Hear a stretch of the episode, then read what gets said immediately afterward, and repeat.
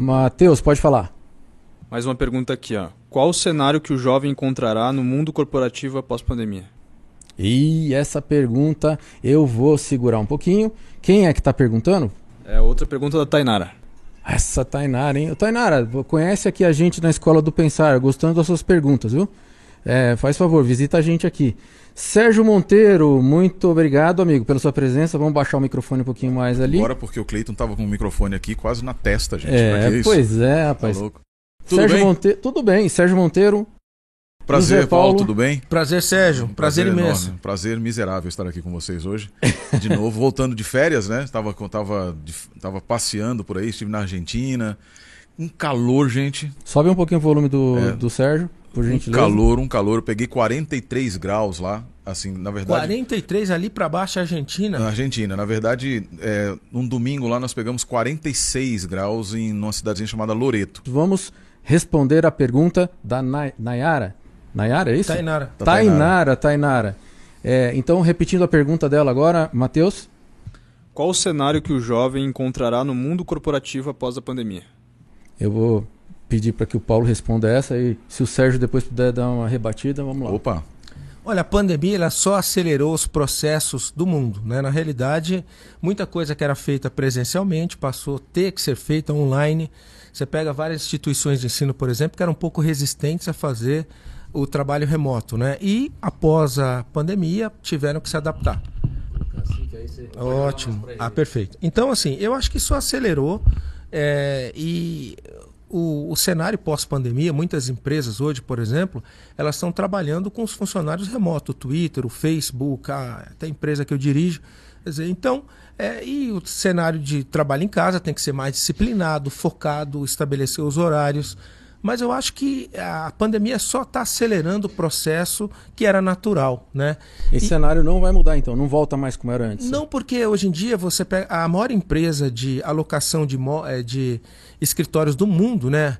A WeTransfer aí anunciou agora que está tendo um problema gigante, porque a vacância dos prédios na realidade, hoje as empresas descobriram que dá para trabalhar home office com ferramentas sociais de gestão. Bem mais barato, menos risco de acidentes. Olha, e qualidade eu, de vida, e né? qualidade de vida. Mas assim, eu trabalhei, eu trabalhei muito tempo na IBM. Trabalhei durante muitos anos na IBM, fui arquiteto de soluções e gestor de projetos lá também. DBA, fui, fiz de tudo na vida lá também. Fiquei muitos anos. E uma das coisas que a IBM sempre reclamava era justamente o fato de que o custo de rezo, né, que é o ambiente que a pessoa trabalha, era muito alto é ar-condicionado, é, é, telefone, é cadeira, a cadeira tem que ter uma, uma posição ergométrica. Tudo isso era muito caro, muito caro. Eu me recordo na época lá, casa de milhares de reais por posição. Por posição. Por posição. E quando a IBM trouxe dos Estados Unidos a cultura, eu fui o primeiro, o primeiro funcionário da IBM Brasil a trabalhar em home office, o primeiro funcionário técnico da IBM. Eu cheguei para o meu gerente e falei assim: brother, como é que é o negócio do home office aí agora? Aí ele falou, ó, a partir de hoje, a gente, o funcionário que quiser trabalhar... Que ano estamos falando? Só, só para ter uma ideia. É, é, melhor a gente não falar disso não, porque fica complicado, o pessoal vai Não, porque o pessoal vai pensar que foi esse, o ano passado. Pô. Não, não, foi muito antes. Na verdade, foi na década do, do final do ano, dos anos... Dois, no início dos anos 2000, tá? Por volta dos anos... Dois, ali por volta de 2003, 2004, mais ou menos. Que a IBM trouxe já essa, essa cultura. E aí eu pedi, falei, não, eu quero trabalhar no home office. Ele falou, beleza, assina aqui, eu vou mandar agora para RH, você pode ir para casa já. Que top. Paga isso, vamos pagar aquilo, aquilo outro, vai fazer assim, assim, assim, assim. Mas uma das coisas que você falou, Paulo, que, é, é que eu tive um, um problema sério no primeiro momento, que era justamente a falta de disciplina. É. A falta de disciplina, que é alguma característica minha, em certo sentido, até hoje, né? Mas a disciplina é algo que me preocupa, até a pergunta da Tainara, eu me, me, me pergunto, é como o mundo corporativo pós-moderno vai encontrar os jovens. Porque os jovens, né, pós-pandêmico, na verdade, o mundo pós-pandêmico, porque as empresas estão vendo isso. Os jovens estão preparados também, as empresas estão preparadas, as empresas estão preparadas hoje para um ambiente híbrido ou para um ambiente totalmente online. Eu vim da área de tecnologia, eu conheço bastante desse. Então hoje é tudo cloud, tudo cloud, tudo cloud, cloud. Você trabalha em qualquer lugar do mundo, Follow the Sun, por exemplo, as grandes empresas hoje, Facebook, Google e etc., trabalham com Follow the Sun no, no suporte. Mas será que os nossos jovens estão preparados para isso? Ô, Paulo, ele falou aí, se perguntou se os jovens estão preparados e falou sobre disciplina, sobre essa coisa de você estar tá trabalhando em casa. Como é que vai fazer? O que, que você acha disso aí? Tem como?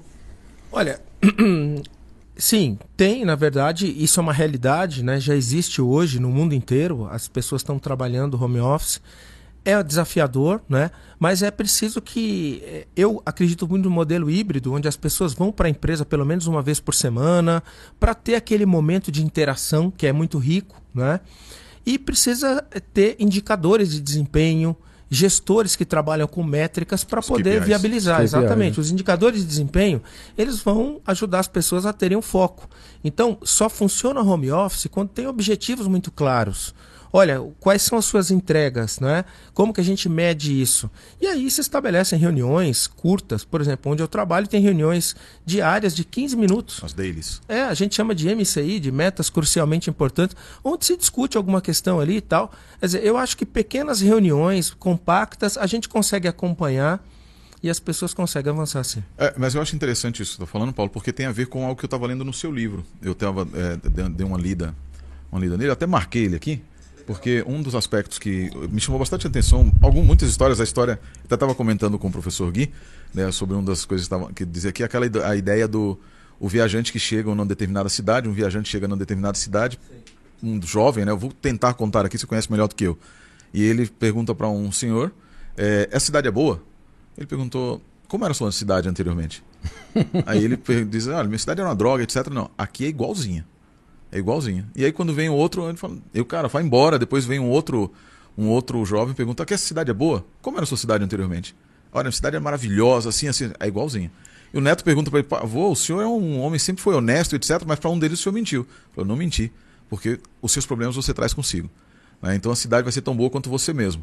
Eu achei fantástica essa história, achei fantástica. Top, mano. Porque trazendo para o ambiente corporativo, é, eu tinha uma, uma diretora que ela dizia assim: "Ah, a IBM será sempre tão boa. Falando de IBM naquela época, é, uma das grandes empresas, ela dizia assim, e, e- e eu sei também de outras também, porque eu já trabalhei com Microsoft e algumas outras empresas, que é, a empresa ela é um reflexo daqueles funcionários que estão ali.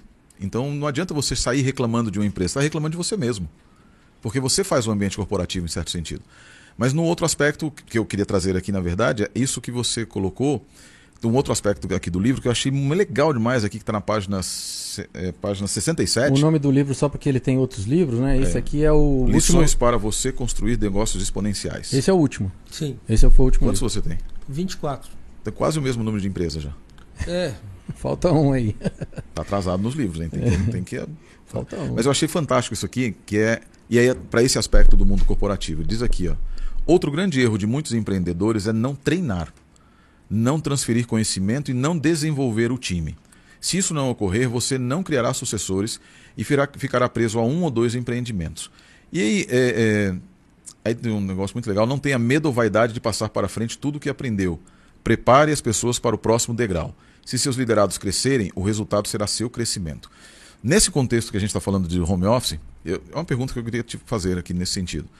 É, será que os gestores estão preparados para uma cultura de home office? E eles estão treinando, trazendo essa cultura também para as, as empresas? Eu falo, é, é, e aí eu vou trazer já de repente. né, Você está falando dos gestores de uma maneira geral. Gestores dos- de maneira geral, nem, ninguém, não de forma específica, não da área de TI, etc., mas o gestor de forma, de uma forma geral. As cultu as, a velha empresa e etc. Será que o gestor consegue lidar com as pessoas que. Eh, está preparado, melhor dito, para lidar com as pessoas que estão, têm mais esse perfil de híbrido ou online? Ou a gente ainda vai sofrer muito com isso? Excelente pergunta. É mais desafiador, sem dúvida nenhuma, as pessoas estarem em casa.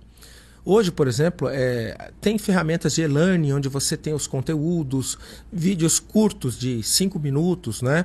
coisas muito compactas, com materiais, a gente chama de user-friendly, né? informação amigável e compacta. Então, hoje, o, a- o treinamento à distância envolve esse tipo de material para são materiais mais amplos, né, falando da cultura empresarial, um treinamento técnico e tem que ter muitos feedbacks também, né?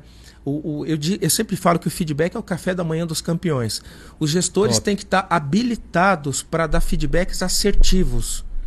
É, eles precisam. é, Você sabe que quando eu falo de empresa exponencial, eu falo de liderança exponencial. Liderar empresas que crescem rapidamente hoje significa ser muito conciso, não pode ser prolixo. Tem que ir direto ao ponto, é, doce com as pessoas, mas duro com os resultados. Exato. Então, é, é, é muita ferramenta de tecnologia. No passado podia ser falar mais um pouco, podia se estender mais. Hoje em dia não dá tempo, tem que ser logo, né? Pá, pá, pum. É, eu acho que assim, você pode é, ser é, direto sem ser descortês, mas não dá tempo mais hoje de você ficar é, fazendo algumas coisas que antigamente até dava, né? Hoje tem algum, quando o tema é um pouco mais complexo, delicado, aí tem que marcar uma reunião ou tem áreas de apoio que podem ajudar. Mas eu diria para você que sim, é possível, tem ferramentas online para isso. Hoje você pega um Zoom, por exemplo, você treina pessoas do mundo inteiro ali da sua, do seu escritório. Hoje, por exemplo, eu faço Zoom lá, tem gente de 10, 15 países participando, horários diferentes. Claro, para um é à noite, para outro é de manhã. E a tecnologia ajuda demais. Você está numa estrada de um estado para outro lá nos Estados Unidos é, e você conecta no WhatsApp, abre aspas, gratuitamente, você paga dados, né? É, com qualquer lugar do mundo. Então, eu acho que a tecnologia ajudou muito esse processo de treinamento e, e sincronismo. Então, Sérgio, a pergunta que ele respondeu, pelo que eu ver se eu sintetizei, entendi. Ele está dizendo o seguinte: pode ser que não estejamos totalmente preparados, mas todas as tem a possibilidade conteúdos, de, de, aprender. Todos os conteúdos estão aí para disposição para aprender. É, no final das contas, então, assim, né? É, a cultura corpora, corporativa ela precisa se adaptar, ela precisa se adaptar. E acho que o segredo do grande do sucesso é um líder que queira fazer isso, né?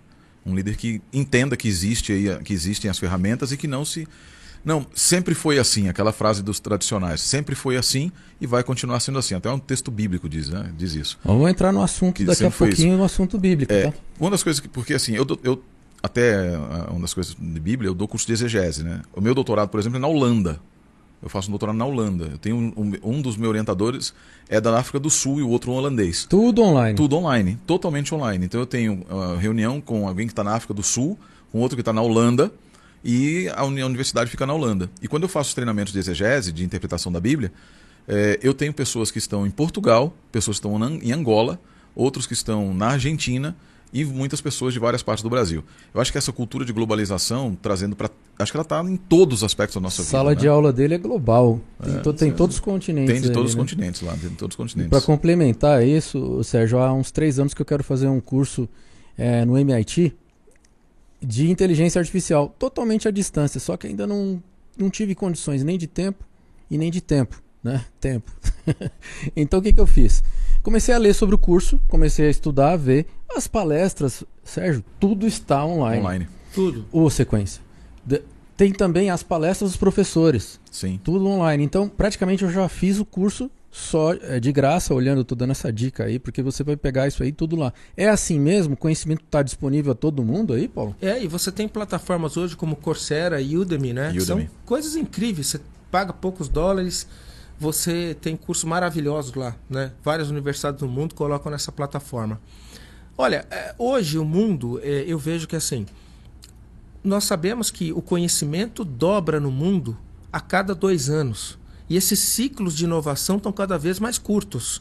Então, é, não existe hoje alguém dizer assim, estou formado. A formação é constante, é lifelong learning, aprende sempre. Então, a empresa tem que ter aprendizado constante, é a gestão do conhecimento. Então, é preciso que os princípios e valores são atemporais. Esses não mudam nunca. Nunca, mas o conhecimento ele é ampliado. Em todos os momentos. Então, é preciso que o líder de hoje compreenda que o mundo está mais rápido, os ciclos de inovação estão mais rápidos. Eu, por exemplo, como empresário, eu vou falar de uma frase de Schumpeter, que é o grande filósofo alemão, falou isso em 1960. É, é a destruição criativa. Quer Construa a empresa que vai quebrar a sua antes que o concorrente o faça. Olha só, temos que construir a nossa escola do pensar que vai quebrar essa. Porque se você não fizer, o teu concorrente vai fazer. Tá Veja bem, meu amigo, olha que coisa curiosa. Porque se você não fizer isso, outro vai fazer. E aí tem vários exemplos, né? Posso citar inúmeros aqui, vou pegar um exemplo, vai, do relógio digital, né? Quem criou o relógio digital foram os suíços. Mas eles não quiseram é, implementar porque ia tirar o mercado do relógio mecânico. Aí o chinês foi lá, o japonês foi lá, acreditou na ideia e criou o digital. Acabou com o mecânico.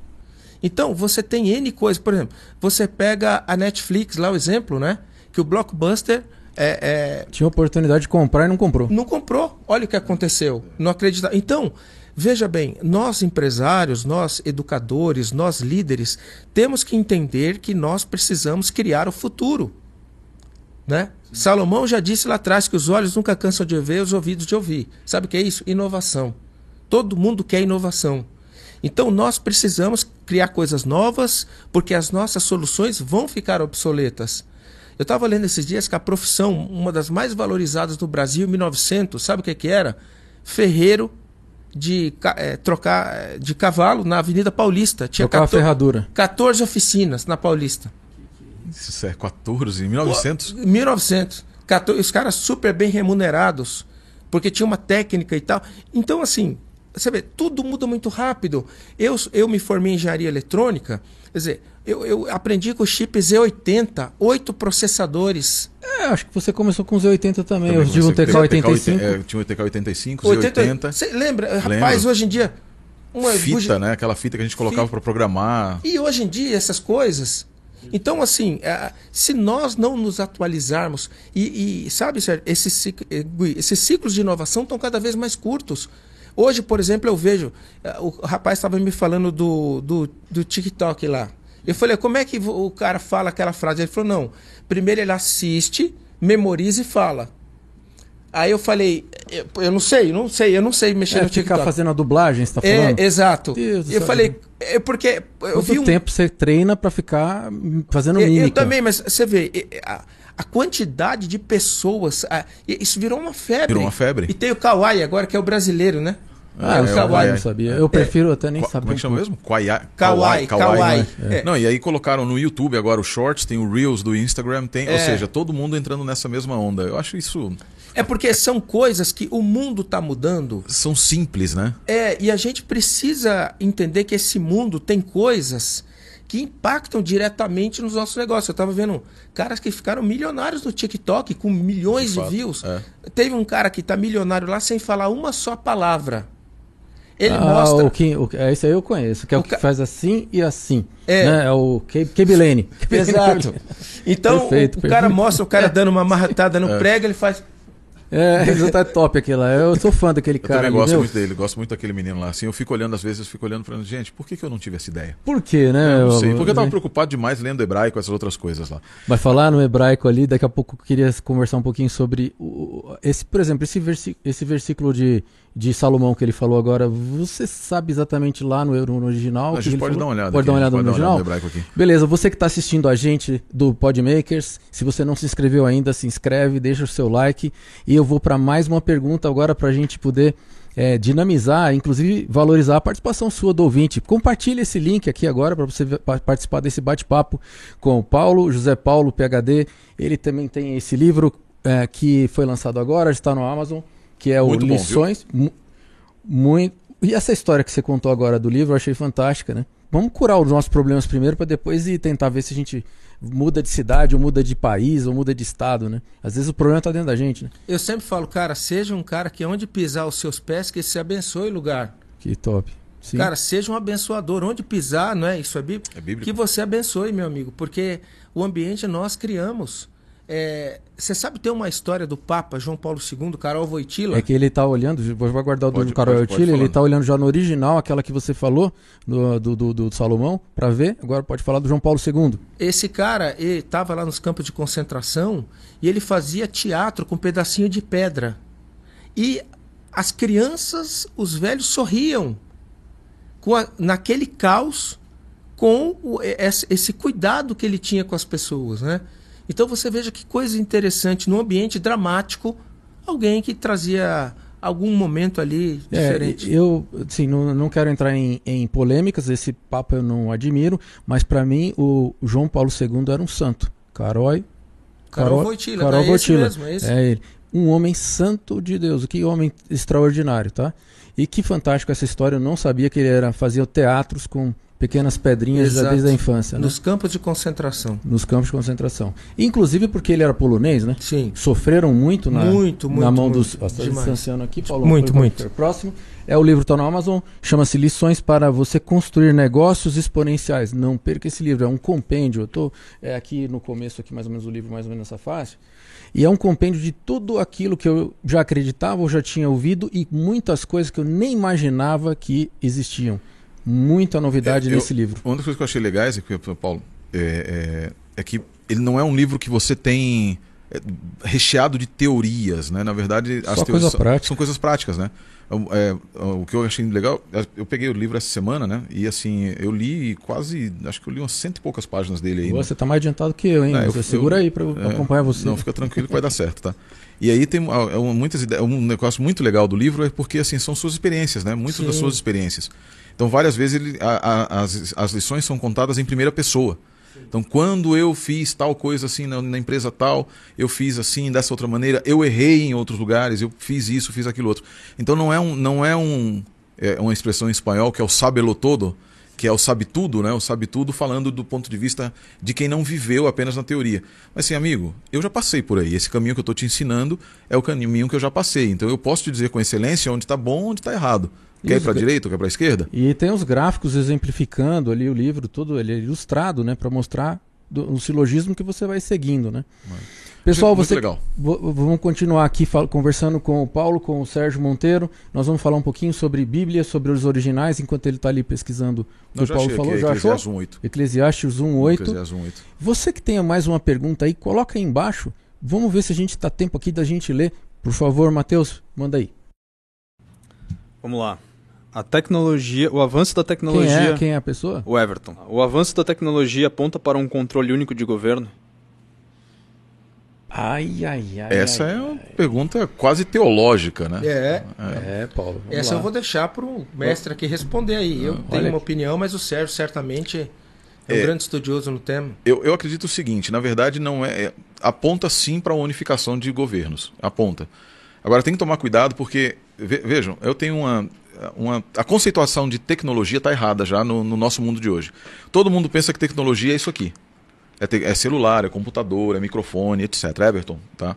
Mas tecnologia não é. Tecnologia, a definição Você precisa conhecer o Everton depois, o camarada. Ele que ajudou a escrever o livro também. Ah, tá? legal. Ayrton. Top, top, Parabéns, top. viu? É, tecnologia, na verdade, a conceituação básica de tecnologia é o conjunto de habilidades humanas. É um conjunto de habilidades. Isso aqui é ferramenta de tecnologia. Então, assim, quando a gente fala de tecnologia, o que, que a gente está dizendo? É, é, é, nós estamos falando da- do conceito básico de tecnologia efetiva, que é todas as habilidades humanas elas estão convergindo para um governo único? Não. Agora, a utilização de é, ferramentas tecnológicas, eu trabalhei nas grandes, em grandes dessas empresas, por exemplo, estou vendo o Paulo aqui com a camisa do Google. A maior produtora de, de, de conhecimento hoje no mundo é a Google, praticamente. Você tem, você tem é, é, a biblioteca de, a biblioteca de, de, de livros digitalizados do Google é fantástica. A gente utiliza no, em, em doutorado, em PhD, você tem condições de utilizar. O que é um, Scribd é um pouco maior que a de Alexandria que pegou fogo. é um pouquinho maior, né? Assim, ela está só com quase todos os livros do mundo. Então, essa centralização, você tem. é, é, já se dizia que conhecimento é poder. E a, a disponibilização do conhecimento ela vai ficando cada vez mais restrita. E aí eu ouvi o Paulo dizendo ali que, por exemplo, do chamado capital social.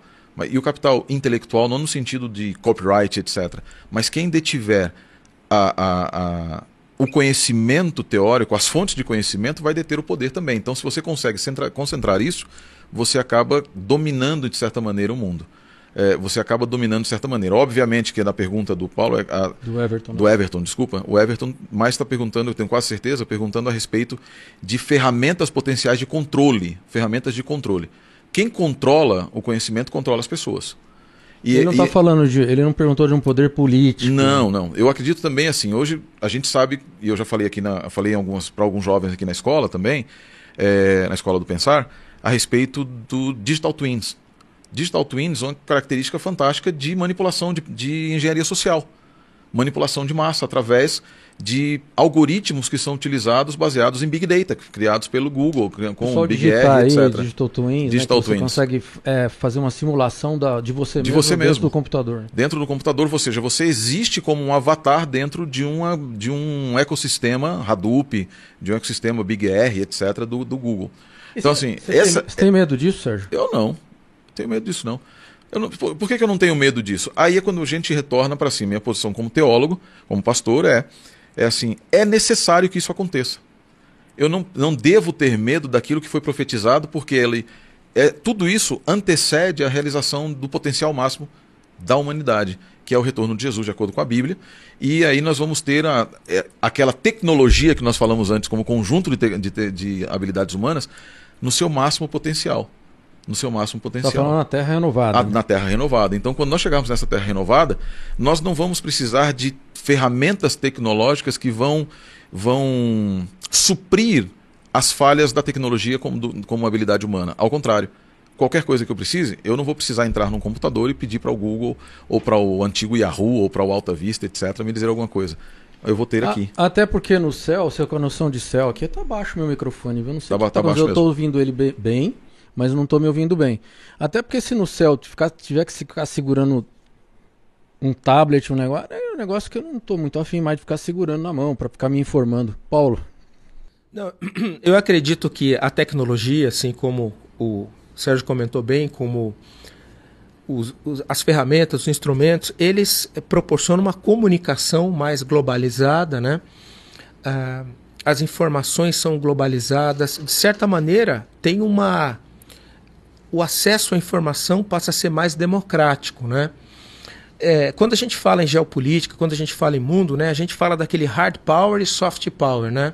Hard power é aquele país que pode dominar através do que ela tem de força. O hard power nós temos lá, força bélica, financeira, e o soft power pela sua cultura. Você vê, os Estados Unidos hoje têm influência global pelas suas músicas, pelos seus filmes, né? É, enfim, quantas coisas saem dali, internet, música, filme, tendências, management, é, enfim, automóvel, carro, telefone. Eles criam tendências, eles são muito criadores. Israel também é um polo, segundo polo de tecnologia do mundo, não é? Então eu creio que, como o Sérgio disse de uma maneira muito sábia, isso vai acontecer. Eu acho que, eh, e para que isso aconteça, vários elementos vão contribuir. De soft power, de hard power, eh, tecnologia e outros fatores para que chegue nesse ponto. Eu não sei, alguns dizem que é um colapso mundial eh, na economia, que vai anteceder outros eventos, mas isso de alguma maneira vai acontecer. Né? É, tá, é uma profecia bíblica, né? É, eu acho legal, eu acho legal, por exemplo, essa, essa questão de multipolaridade no mundo atual. A desordem da ordem, por exemplo. Né? Pra, pra que, existe um ordenamento político que hoje. Para que, e hoje nós falamos assim, para que haja um poder centralizado, certas liberdades vão ter que ser tiradas. Elas precisam ser tiradas. e já estão começando. E aí é, é exatamente isso que eu ia dizer. Na verdade, nós estamos vendo já, e não é de agora, na verdade já existe esse, essa ideia, que é uma ideia de, de política do caos. É, na época, por exemplo, dos ataques às torres lá, eu, no ano seguinte eu fui para os Estados Unidos, lá de- depois da- do ataque às torres, e eu estive na Universidade do Texas e assisti algumas, algumas palestras lá, né? Lá o pessoal, lá na Universidade do Texas, o pessoal eles têm aquela ideia de que aquilo não, aquilo dali, o ataque às Torres Gêmeas foi algo é, planejado dentro dos Estados Internal Unidos, jobs. internal jobs. É, é- lá é padrão. Existem outras pessoas que não, isso é teoria da conspiração, etc. Não vou entrar no- nesse mérito. Mas eu achei interessante a ideia de que assim, para que ah, ah, para que se busque um determinado comportamento do ser humano, eu preciso implementar um catalisador. E de que maneira é o catalisador? Por exemplo, os americanos, antes dessa. Quando se perguntava para o americano médio, é, você estaria disposto a entregar as suas liberdades individuais para se manter mais seguro nos Estados Unidos? Eles falaram, não, de maneira nenhuma. Por quê? Porque existia aquela sensação do Superman, né? o, o American Dream. Eu, quando, eu, quando eu escutei o Paulo falando sobre o American Dream, a criação do American Dream, a criação do super-homem, dos super-heróis, etc. Só que quando você tem é, um- algo que parece que é a criptonita do Superman americano, logo em seguida refizeram a pesquisa e disseram, não, estamos dispostos sim. E o que, que você tem? Para nos proteger dentro do nosso país, nós percebemos que nós temos fragilidades. E de onde advêm as fragilidades? Do excesso de liberdades. Do excesso de liberdade. Então, o americano médio, ele, na pesquisa, comparando as duas pesquisas, eles disseram: nós estamos dispostos sim, se for necessário, para que nós possamos ter, nos sentir seguros dentro do nosso país. Então, de- deixa eu ver se eu entendi. Antes do 11 de setembro, tinha uma- um jeito de pensar que eles não estariam dispostos a. Render suas liberdades individuais. Tá, e logo em seguida, depois de 11 de setembro, eles já estão dispostos a fazer qualquer coisa para poder se sentir mais seguro? Exatamente. Há um livro francês chamado é, September 11, The Road to Tyranny, que ele fala exatamente sobre isso. É um caminho para a tirania. Então, é, quando o Paulo falou, por exemplo, de catástrofes etc., a Bíblia prevê catástrofes em Lucas. Jesus previu catástrofes que aconteceriam. E ele fala algo interessantíssimo no livro de Lucas, que ele diz assim: Na terra, angústia das nações.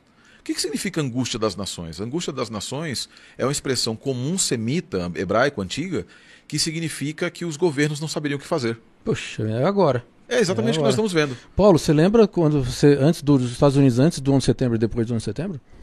Lembro até onde eu tava, né? Quem que não lembra, né? Pois é, eu também lembro. O que que eu vejo, tá? É... Tem uma série na Netflix que fala como nasce um ditador. Toda vez que existe o caos, você pega a Alemanha, por exemplo, por que, que Hitler teve a ascensão, Mussolini? Hum. Porque estava, depois do Tratado de Versalhes, lá na Primeira Guerra Mundial, a Alemanha estava numa situação desfavorável. E aí, você vê, o cara foi tão maquiavélico que tinha um ministro da propaganda, etc. Colo... Então, uh, criou. Por que, que ele conseguiu ter o controle na Alemanha? Porque criou-se uma coisa que não era verdade e com isso. A narrativa, ele, né? A narrativa extremamente forte, os cartazes, né? Demonizando os judeus e tal. Então, a mesma coisa Mussolini, as grandes tiranias. Então, como que eu vejo?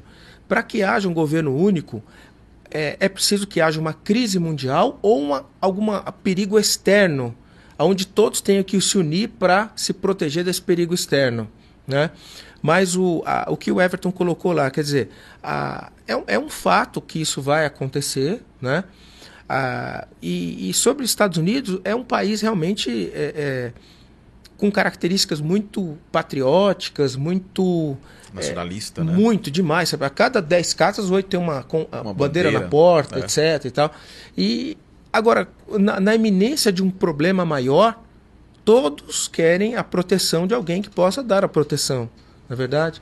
E, e eu acho interessante, porque é, nessa questão de multipolaridade, eu acho muito legal, porque assim, o, o poder hegemônico hoje são os Estados Unidos. O poder hegemônico hoje. E quando é que um poder hegemônico. E ele começa a perder. Ele, eh, nós vimos por aí surgindo Guerra Fria.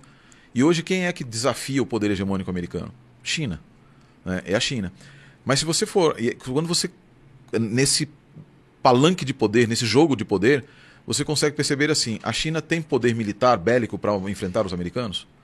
Se você comprar os primeiros, os maiores, cinco maiores exércitos do mundo, eles não têm o poder bélico americano.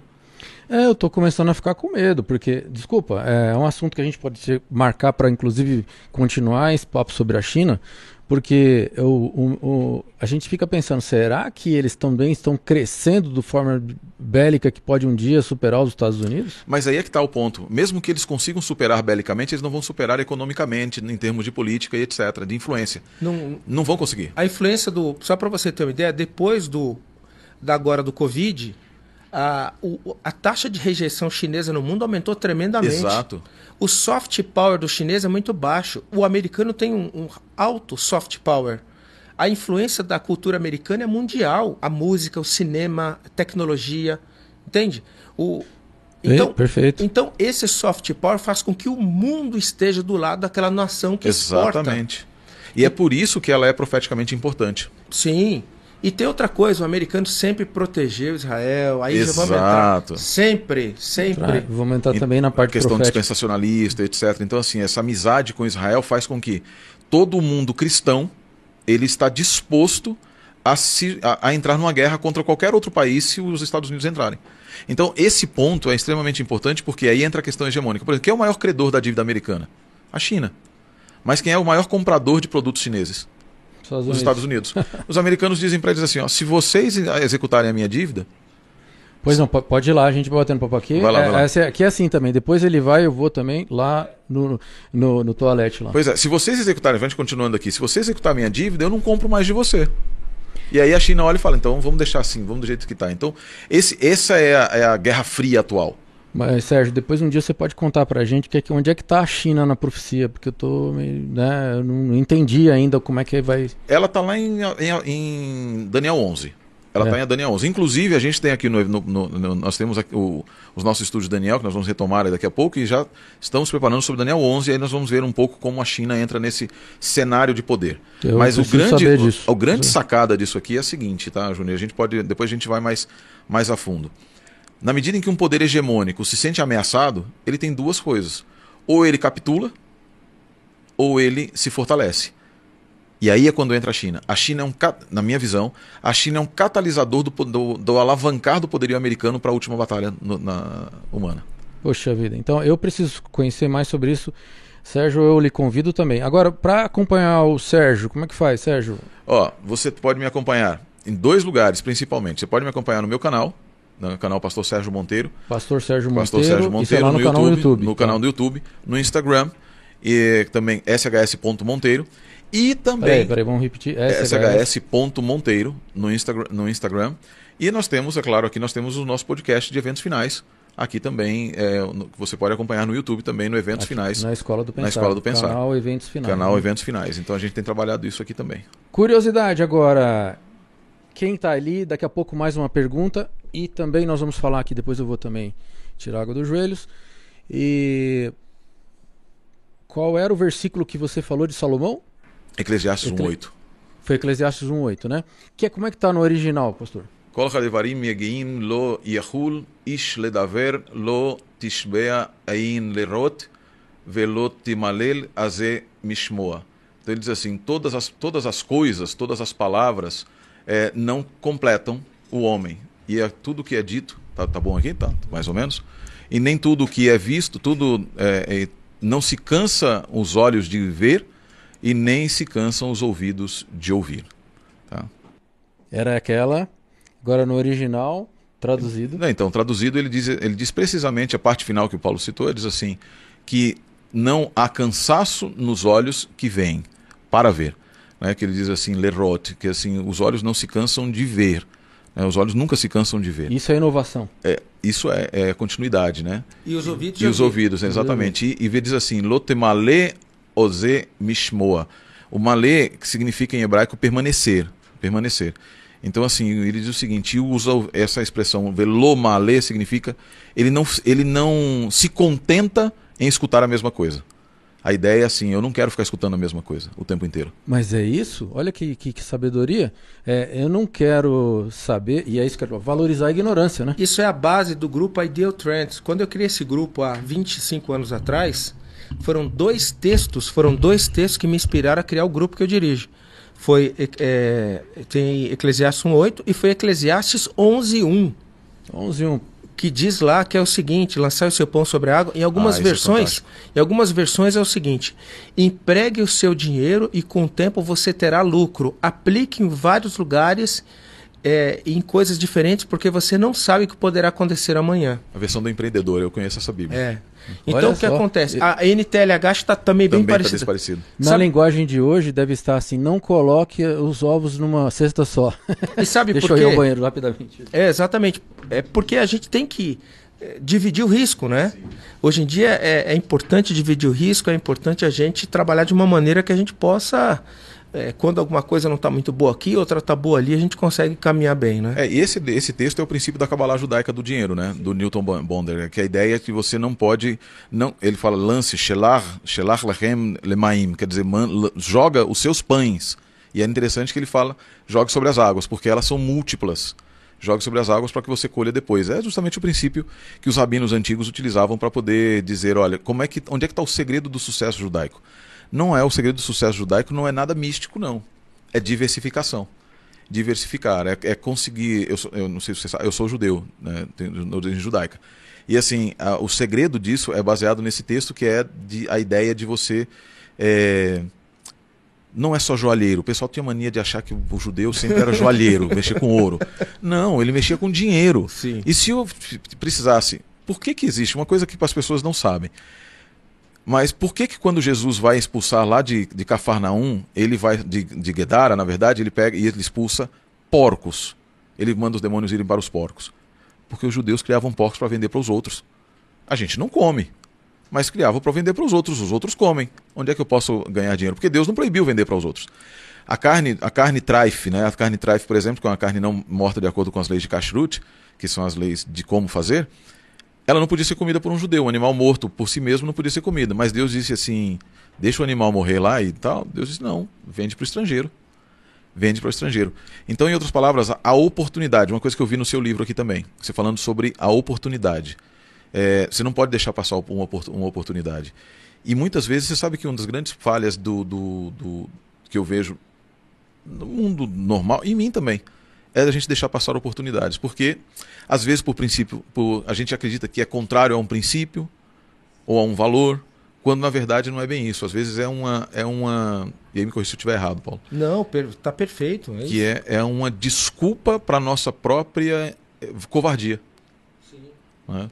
E, e, eu, eu é, várias vezes você fala aqui do livro a respeito da sua. Da, eu estava ouvindo você contar a história do, do, do, do, do da fábrica.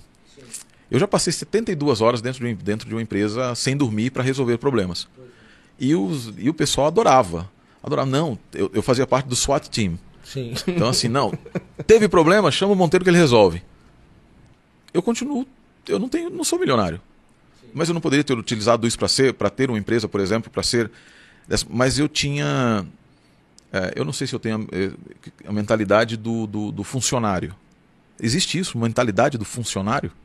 Você vai ser sempre dessa maneira? Não, eu acho que você, por exemplo, é uma pessoa muito culta e muito é, é, consciente, né?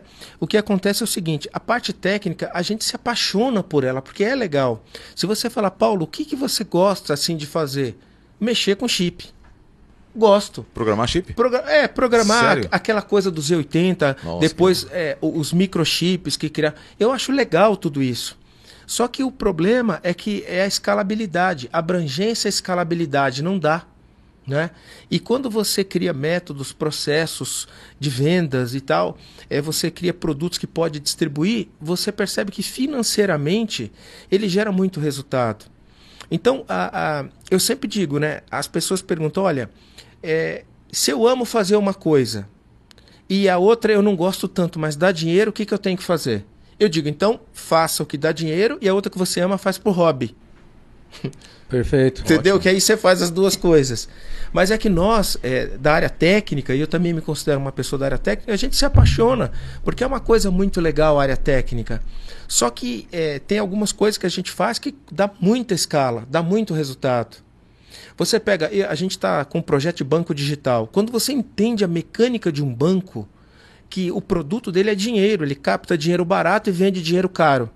Quer dizer, é, é um processo é, exponencial de resultado financeiro. Você pega no último trimestre aqui, o, o, lucro do Itaú foi o banco mais lucrativo do mundo. Uau. E como é que ele. Qual o principal produto do Itaú Crédito? Capta meio por cento ao mês e empresta 10,5%. É, como é que a gente pode fazer isso? Ah, falta um pouco de teto aqui ali. Pode falar alto. Ah, não, tudo bem. Ah. É, eu, nós, vamos, nós vamos ter que fazer uma, uma pausa, porque o, o Paulo também tem que sair daqui para uma reunião. Nós já vamos para os finalmente, né? Mas nós queremos. Eu estava falando sobre. sobre é, o banco ganha pra caramba, mas está faltando dividir melhor essa essa riqueza, porque o que eu estou vendo gente sofrendo está muito grande. Mas esse é assunto para outro dia. Eu não sou Ficaram socialista. vários assuntos para outro Ficaram dia. Ficaram demais e eu quero só fazer o seguinte: você que está aí assistindo a gente agora, se você puder gostar do assunto, inscreve-se no canal. Nós estamos há dois meses agora, pequenininho o canal, mas vamos ter mais assuntos aqui. Vamos ter sempre o Paulo aqui, está é, tá convidado a, a vir mais e mais vezes. Sérgio, você de onde estiver do mundo, você vai estar sempre. Você também lá dos Estados Unidos, a gente pode colocar aqui. Vamos conversando, vamos conversando. Você que está assistindo agora, é, quiser deixar mais uma pergunta, pode deixar. Eu agora vou chamar o Matheus. Matheus, tem participação aí? Tem, tem uma pergunta boa aqui. Muitas pessoas, muitas pessoas possuem trauma com dogmas religiosos. É possível seguir Jesus e manter seus ensinamentos sem seguir a igreja? Puxa vida, hein? Olha, eu, Paulo, eu quero ouvir você primeiro e depois quero é, matar pastor. Vai guardando aí. É possível sim. O Senhor Jesus ele eh, nos ensinou a maneira certa de viver. Você, ele pode ler lá Filipenses capítulo 2, que vai entender que o Senhor Jesus veio aqui para ser o padrão ideal né, para nós. Agora, a igreja ela é muito importante porque brasa longe do fogo apaga. Então, você precisa estar com outras pessoas para um fortalecer o outro. Então é muito bom você estar aí, é agradável, é gostoso, é uma, é uma coisa muito especial, né? Mas é possível sim servir ao Senhor Jesus sem é, isso acontecer. E eu acredito que esse receio que as pessoas tenham, porque infelizmente, né, nós temos no mundo aí a indústria da fé, né? Existem muitas é, instituições que têm objetivo mercantil, é, objetivos outros que não é realmente ensinar aquilo que o Senhor Jesus veio nos ensinar. Mas eu acredito que é possível, mas as igrejas têm um papel muito importante para poder é, manter as pessoas conectadas, aprendendo e vivendo bem em comunidade. Complementando, Sérgio, o que ele tá, o que o Paulo falou agora, eu me lembrei, Pastor Enoque de Oliveira, último sermão no Brasil, ele já estava com câncer, né? E nós fomos lá, é, tivemos a oportunidade de dizer isso assim: você pode atravessar o, o sermão ali no IAE, era o antigo IAE, hoje é o NASP, né?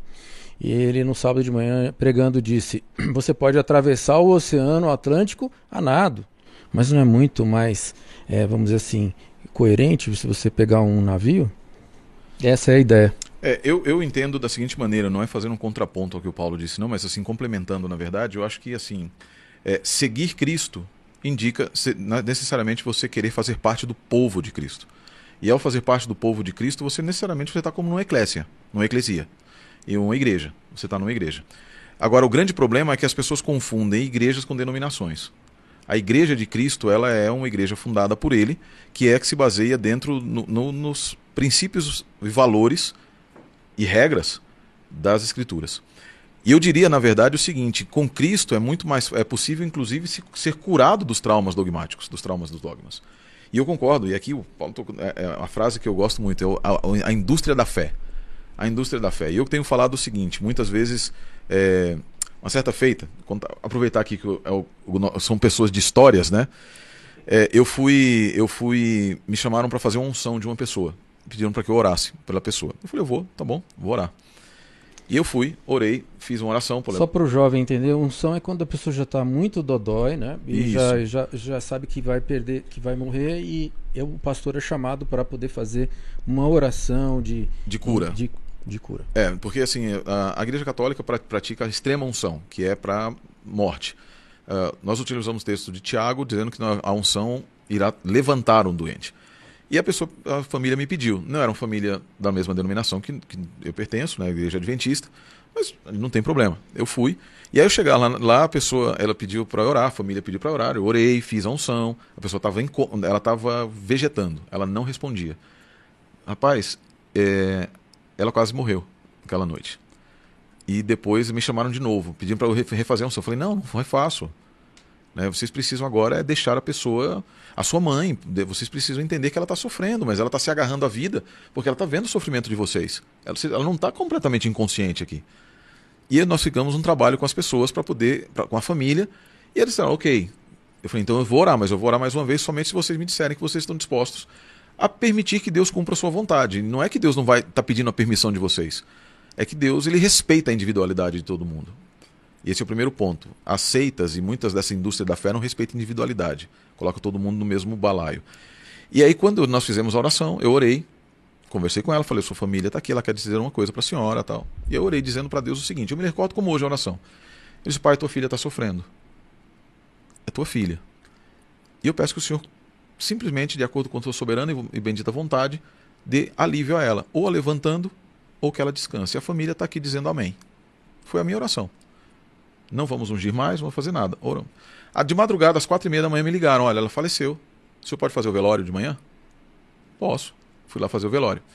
No velório, a tia dela, a, a irmã dela, chegou para mim e falou: Pastor, é, os meninos estão brigando, estão discutindo, etc. Tal, tal, tal. Eu falei: Não, tudo bem. Aí no sermão do velório, eu falei: olha, a mãe, de, a mãe de vocês gostaria que vocês estivessem unidos sempre e que vocês não brigassem, etc. E eles acharam que eu tinha recebido uma profecia de que eles estavam brigando.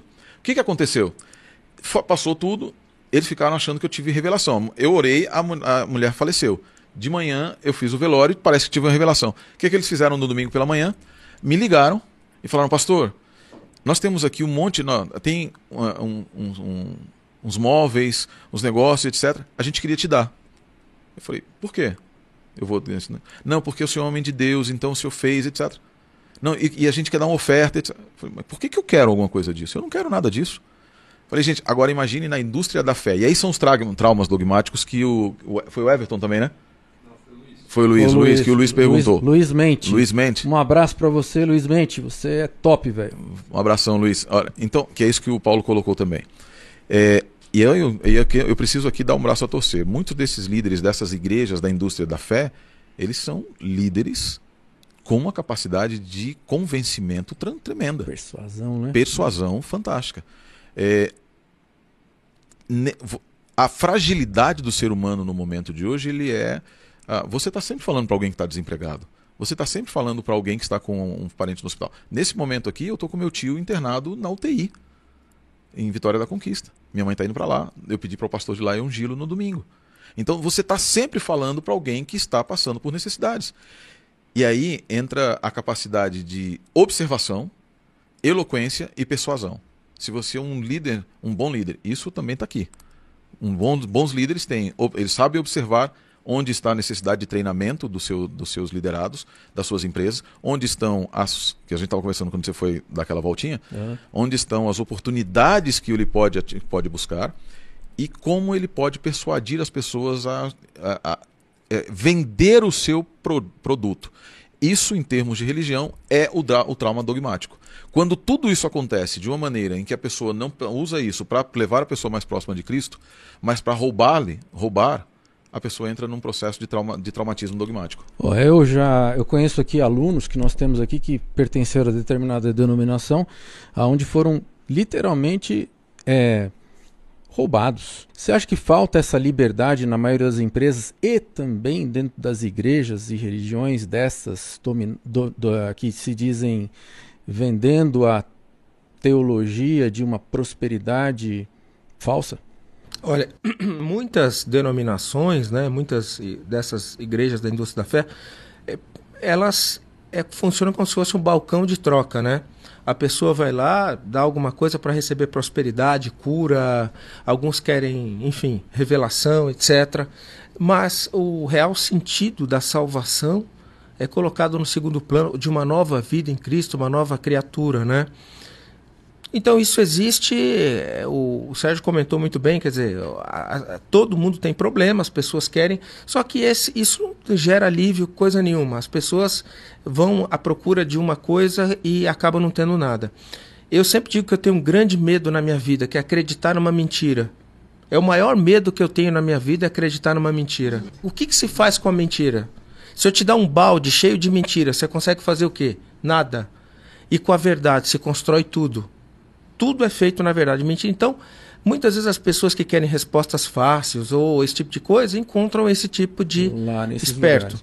Luiz Bom, Mente, o Luiz Mente perguntou, é, a pergunta dele foi, foi fantástica, porque ele disse, é possível se curar de um trauma desse? de um trauma de ter sido enganado por uma mentira? Sim, em Cristo é possível. A verdade liberta. Exato. João 8,32, né? E conhecereis a verdade, a verdade vos libertará. As pessoas não entendem muito isso até, mas como Jesus Cristo liberta?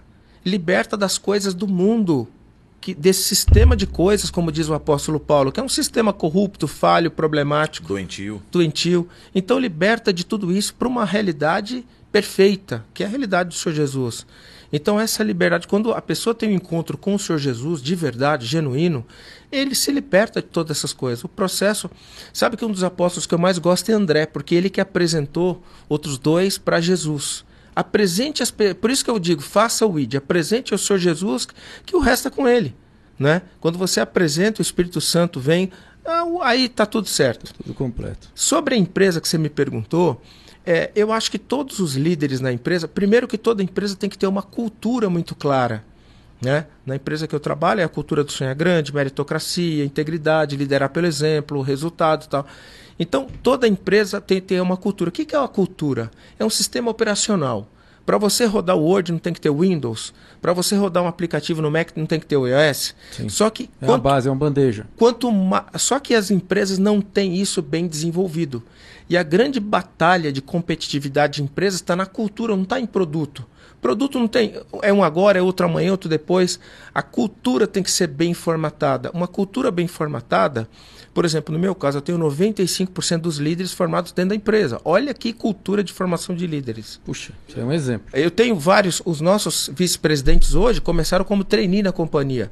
Eu não tenho um vice-presidente, só tenho um diretor que foi contratado de mercado. É, entre diretores e vice-presidentes, nós somos 25.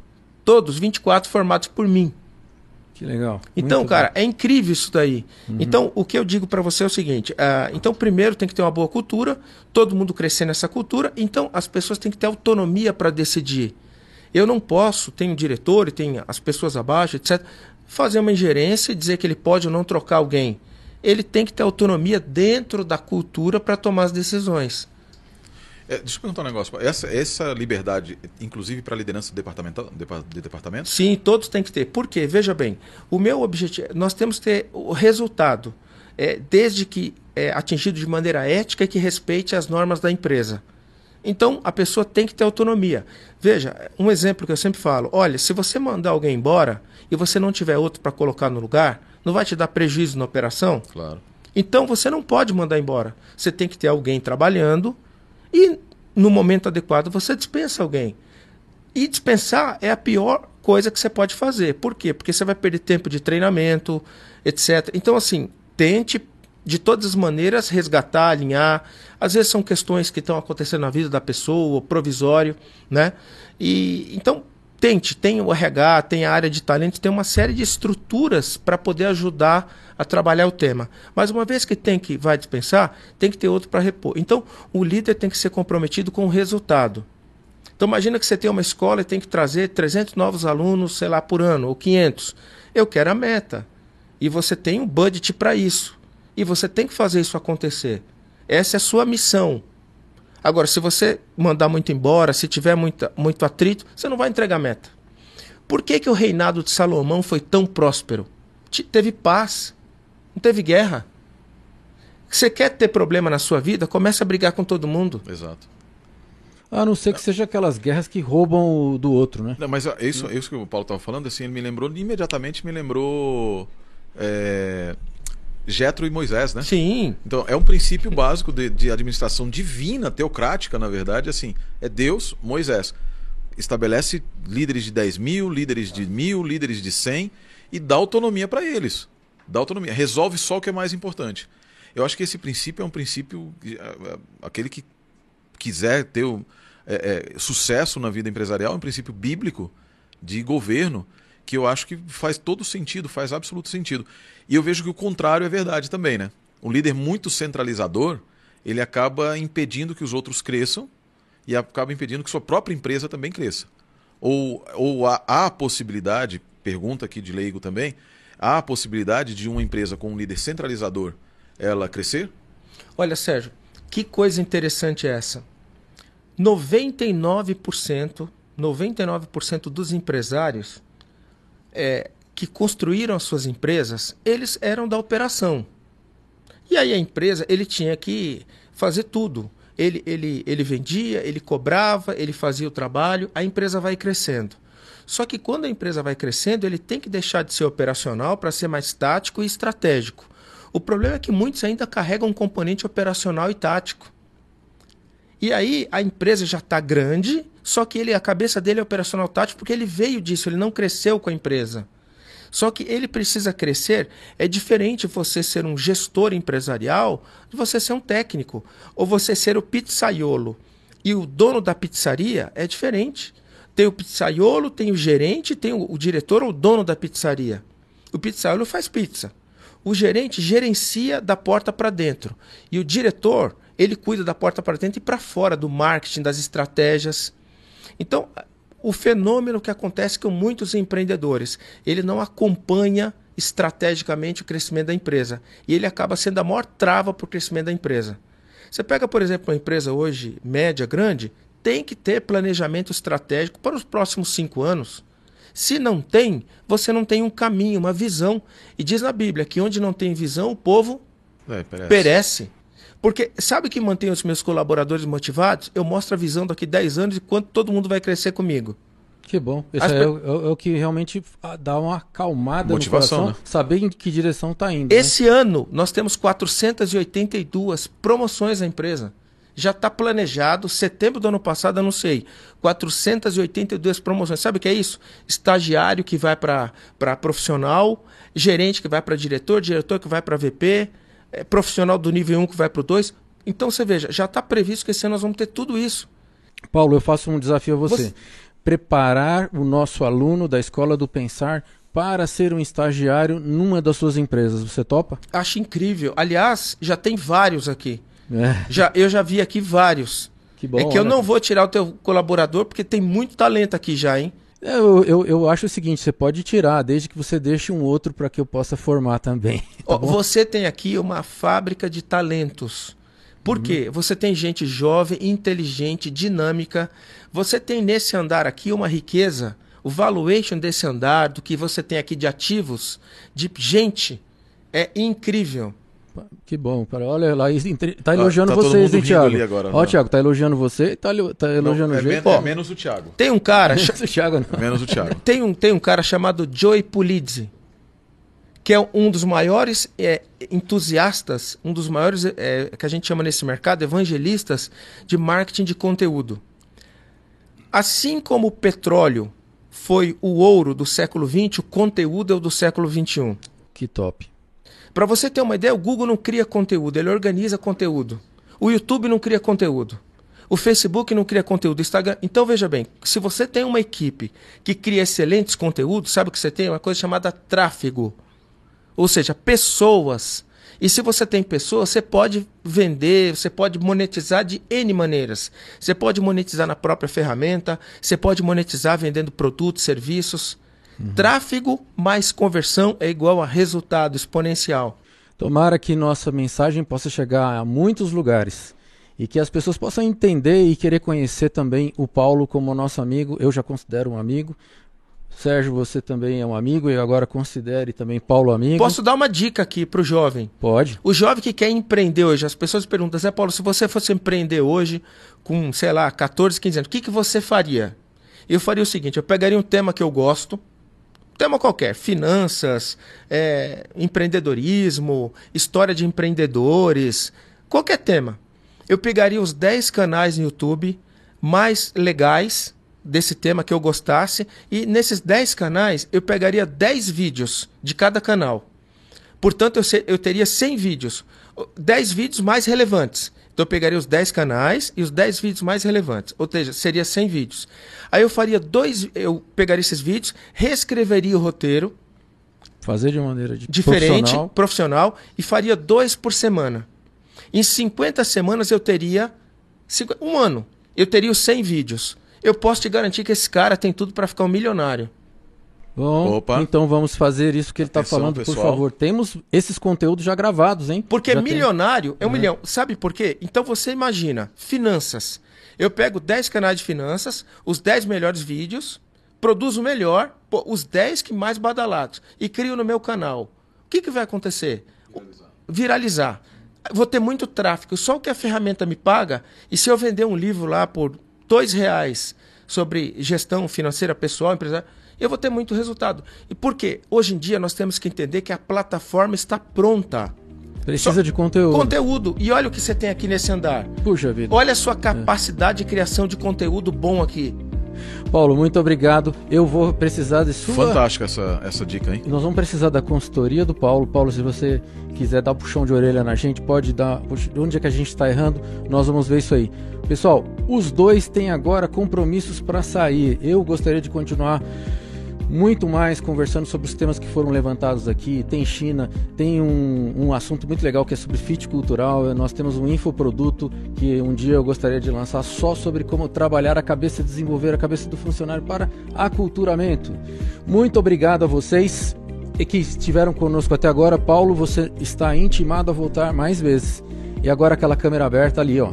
Como já acabou o tempo, nós estouramos o tempo um pouco, mas muito obrigado a todos vocês. Câmera aberta, um abraço para vocês. Tchau, Até tchau. mais. Tchau, tchau, gente.